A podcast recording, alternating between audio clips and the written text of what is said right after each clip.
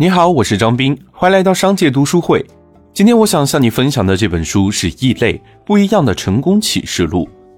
不知道你还记不记得之前在微博上一段北京市高考状元的采访？他对着镜头说了这么一段话：我们在教育资源上享受到的条件，是很多外地孩子或农村孩子所完全享受不到的。这种东西决定了我在学习的时候，确实能比他们走很多捷径。这个采访已经过去了挺长一段时间了，但给我的印象很深，因为他虽然说的扎心，但句句道出现实。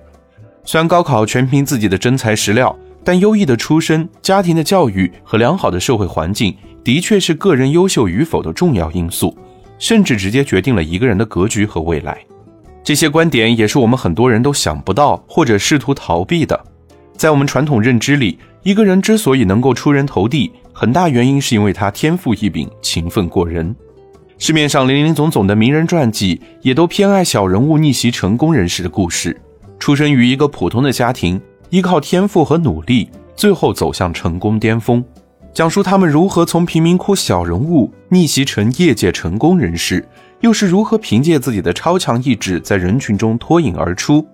所以，我们经常把成功与努力、天赋这种词汇紧密联系起来。然而，有这么一个怪才，他从普通人都不会注意到的角度，对一些著名的成功人士展开分析研究，揭开了一连串有趣的结果。比如，比尔·盖茨和乔布斯都出生于1955年，那正好是计算机革命的时代。比如，中国人的数学水平在全世界排名较高，是因为我们种植水稻的勤劳精神和汉字读音的简洁明了。又比如，纽约有很多著名的律师事务所开创者都是犹太人后裔。祖辈大多在纽约从事服装行业，他们的成功很大原因上是赶上了相关法律的革新，而祖辈们的经验又让他们拥有了抓住机遇的能力。基于很多这样的结果，这位怪才认为，人们在宣扬成功人士时，往往太过于强调个人的天分、努力和成长，而忽略了光环背后的各种偶然运气成分和家庭教育等客观因素。这位作者就是马尔科姆·格拉德威尔。一个非常有创意的天才作家，他天马行空地运用大量有趣的例子，写成了这本《异类》，带我们走进成功人士的世界，引导我们重新思考。这本书虽然名叫《异类》，但还有个副标题叫做《不一样的成功启示录》。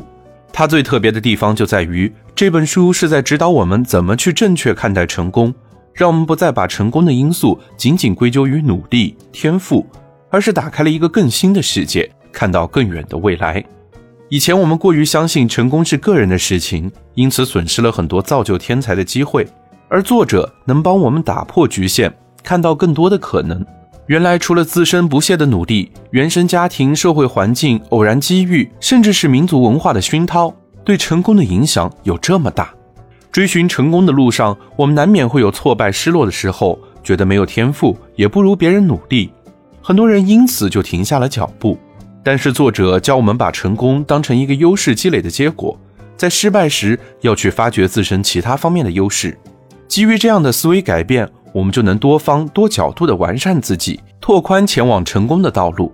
当这条路走不通时，我们完全可以整理情绪，积极的寻找另一条路，说不定它更适合，也更方便。而在这个不断积累、不断摸索的过程，就是我们不断接近成功的过程。马尔科姆·格拉德威尔带领我们找到成功的根源，发现更深刻的成功契机，让我们在失意时不会轻易向失败妥协，重拾对自己的信心；在得意时也不会骄傲，而是耐心等待下一个时机的到来。好了，今天的推荐就到这儿。如果你想收听更多内容，欢迎订阅。让我们在一年的时间里共读百本好书。我是张斌，我在商界读书会等你。